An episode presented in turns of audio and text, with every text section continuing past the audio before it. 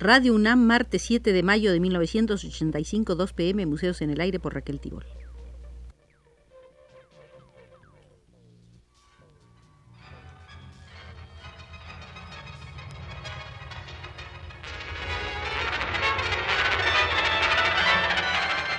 Museos en el Aire.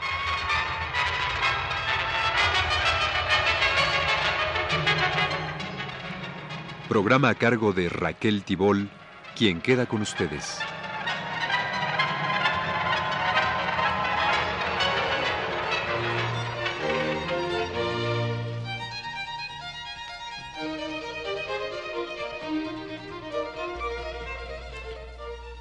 Esta será la cuarta visita, cuarta al Museo de Hermenegildo Bustos, el pintor guanajuatense nacido en Purísima del Rincón en 1832 y muerto en la misma población en 1907. Vimos en anterior programa parte de la vida cotidiana de los habitantes de este pequeño poblado que no llegaba a unos cuatro mil habitantes cuando mucho en el tiempo de Hermenegildo Bustos. Los habitantes de Purísima del Rincón compraban imágenes para el templo y mandaban hacer velas especiales. El 17 de diciembre, Hermenegildo Bustos le encargó a Gregorio Pérez le hiciera una vela de cera de a libra y seis onzas. La vela estuvo lista el miércoles 26 y pagó por ella cuarenta reales. Mandaban confeccionar vestidos y zapatos para los que surtían la materia prima en septiembre de 1894, Hermenegildo le dio a Primitivo dos gamuzas de venado para que les hiciera zapatos a él y a su esposa Joaquina. Los de él debían ser de punto claro y los de ella de planta y suela. Siete costaron los de ella, once los de él. En época de prosperidad compraban adornos y enseres. Así Hermenegildo, en ese mes de septiembre, además de los zapatos, pudo comprar unas tazas de madera y la cruz de Estanislao Soto.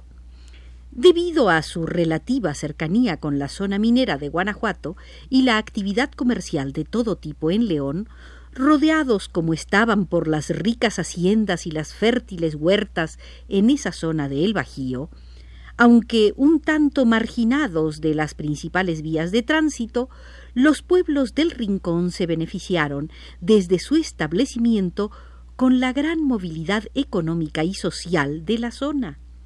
Minería y comercio fueron desde el siglo XVI caldo de cultivo para clases medias inestables, arriesgadas y aventureras en las áreas mineras arraigadas y tradicionalistas en las regiones agrícolas.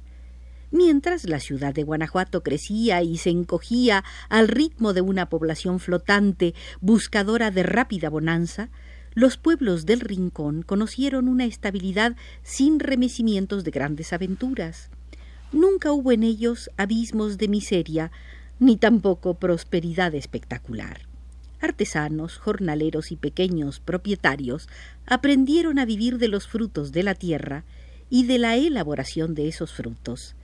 Las esporádicas inundaciones que anegaban a San Francisco y apenas rozaban los terrenos más altos de Purísima, enriquecían el humus de una tierra pródiga en plantas de fibras apropiadas para trenzar sombreros de paja frescos y flexibles, aunque también podían hacerlos rígidos y de modelo especial, como el de estilo coreano o vietnamita, hecho especialmente para Hermenegildo Bustos y que tiene en la parte interior con tinta negra escrita la fecha.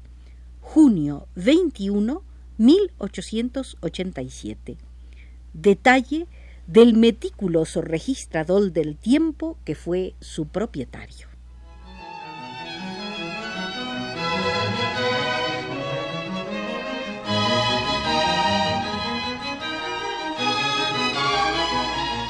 El sombrero coreano o vietnamita de Hermenegildo Bustos, recogido por Francisco Orozco Muñoz, se guarda en el Instituto Nacional de Bellas Artes y revela un insólito gusto por lo oriental en este hombre de pómulos salientes, frente muy amplia, cara alargada, ojos hundidos, cuerpo magro, barbilla partida, labios chicos y carnosos, que se permitía extravagancias en el vestir, con trajes diseñados por él mismo que no correspondían a moda alguna, sino a su soberbia fantasía.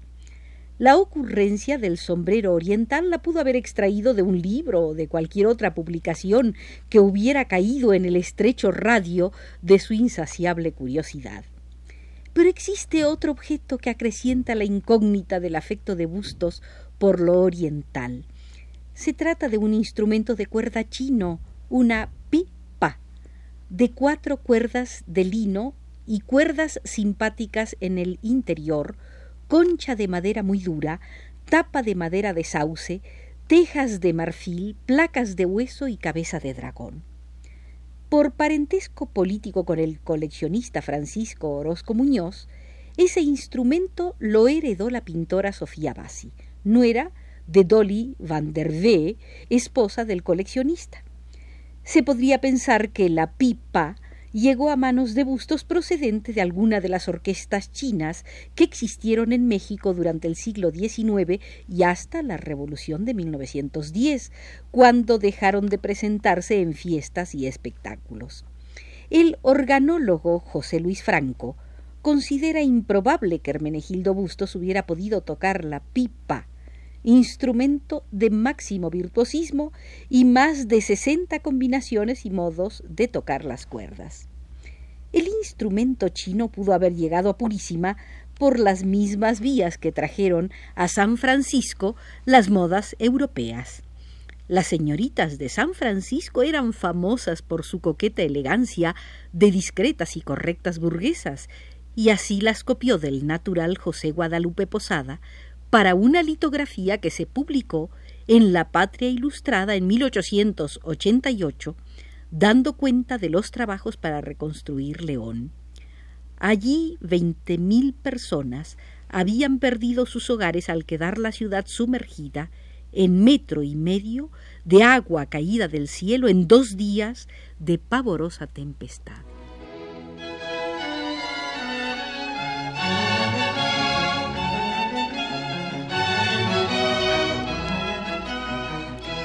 Cómo llegaban las cosas a los pueblos del Rincón, baste recordar lo escrito al respecto por Miguel Otón de Mendizábal para los primeros tiempos del régimen colonial. Setenta mil mulas se empleaban ordinariamente en el transporte de las mercancías llegadas a Veracruz en las flotas, y sesenta mil mulas estaban destinadas continuamente al tráfico entre el centro de México y la Nueva Vizcaya poblados enteros como Cotija y Purépero en Michoacán, destinaban a sus hombres más robustos y audaces a este importante servicio que fue combinándose en muchas ocasiones con el comercio ambulante en los tianguis o mercados que se efectuaban semanariamente en muchas poblaciones del país. La ubicación de Guanajuato en la distancia decimonónica se puede medir en las notas autobiográficas de Benito Juárez. Para el mes de enero de 1858, anotaba don Benito Juárez. El día 12 salí de México para la hacienda de Chihuahuacán con don Manuel Ruiz y don Nicolás Suárez Pizarro.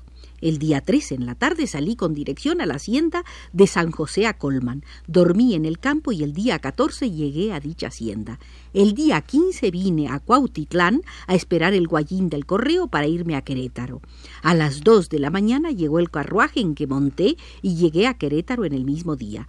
El día 17 en la tarde salí de Querétaro y el día 18 a las 9 de la mañana llegué a Guanajuato y el 19 declaré establecido ahí el gobierno. Afirman los descendientes de los Aranda, los Gutiérrez, los Valdivia, los Solórzano, los Antibáñez, los Esparza, los Romo de Vivar, todos ellos liberales de Purísima del Rincón, muchos retratados por Hermenegildo Bustos, que estos prósperos hacendados recibieron con tal entusiasmo el manifiesto lanzado por Juárez el 19 de enero de 1858 que prontamente se dispusieron a prestar la colaboración solicitada por el presidente constitucional que reasumía el mando supremo de la República para seguir librando la batalla en contra de los enemigos de la legítima Constitución de 1857.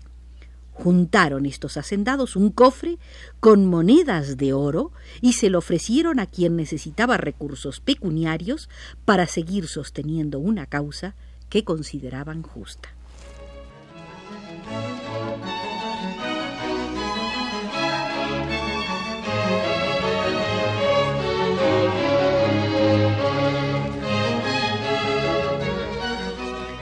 Esta actitud recordada con orgullo por varias familias guanajuatenses hay que agregar el testimonio relatado por el profesor Fortino López, oriundo de Purísima, quien en breve folleto y sin aportar otras pruebas que una tradición familiar, trianguló un contacto de Benito Juárez con Purísima y con Hermenegildo Bustos.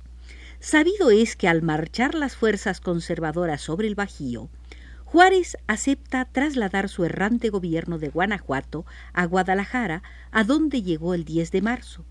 Según Fortino López, en esta marcha Juárez se detuvo por motivos de seguridad en Purísima, donde fue hospedado en casa del médico Macario Quesada, junto con sus ministros Guillermo Prieto, León Guzmán y Manuel Ruiz, y el gobernador de Guanajuato, Manuel Doblado, sustituido interinamente por José de la Luz Rosas. Habría sido sugerencia de doblado oriundo de Piedra Gorda, poblado vecino a Purísima, buscar ese refugio en una aldea humilde, jamás visitada por personaje notable alguno, descrita por López como un olvidado hogar colectivo de gente pobre. La mayoría hortelanos, sobre todo limeros. A sus habitantes, dice López, los llamaban guaches, seguramente por descender de los guachichiles del sur de Zacatecas, precisión esta no hecha en sus crónicas por José Antonio de Villaseñor y Sánchez ni por José Guadalupe Romero. En el relato de López, Benito Juárez y su gabinete llegaron a Purísima el 15 de febrero de 1858. Entraron por la calle de Buenavista o Real de León, hoy calle de Hidalgo. En el cruce con la calle Arena se unió a la muchedumbre jubilosa que los recibía un grupo proveniente del barrio de la Penca Seca. Al llegar a la calle de la Expiración, hoy calle de Madero, se les unieron los del barrio de las Crucitas y en la plaza los del barrio de la Sajonia. Esa plaza del Zócalo hasta hoy el único espacio urbanísticamente agradable de la poca graciosa purísima del rincón, tenía en derredor ocho bancas de cantera con enladrillado de por medio y en los cuatro costados filas de naranjos y rosas de Castilla en los prados. En el ojo de agua del municipio existían unos manantiales donde salía el agua a borbollones y se distribuía por todo el pueblo. El riego adecuado permitía cultivar limas, limones, naranjas, guayabas, chirimoyas, duraznos, membrillos, chabacanos, zapotes blancos, nopales de tuna. En las huertas se sembraba lechuga, cebolla, chile, coles, rábanos, zanahorias y hierbas de condimento. Fue hasta principios de este siglo que el manantial se agotó por culpa de dos familias de los ricos de Purísima. Ellos desviaron las fuentes a sus propiedades.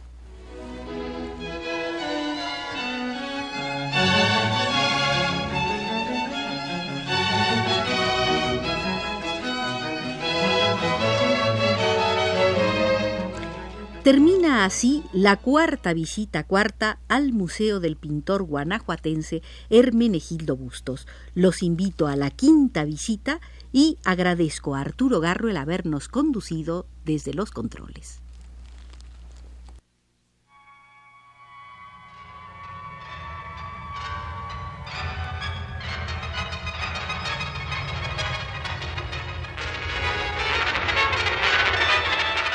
Este fue Museos en el Aire.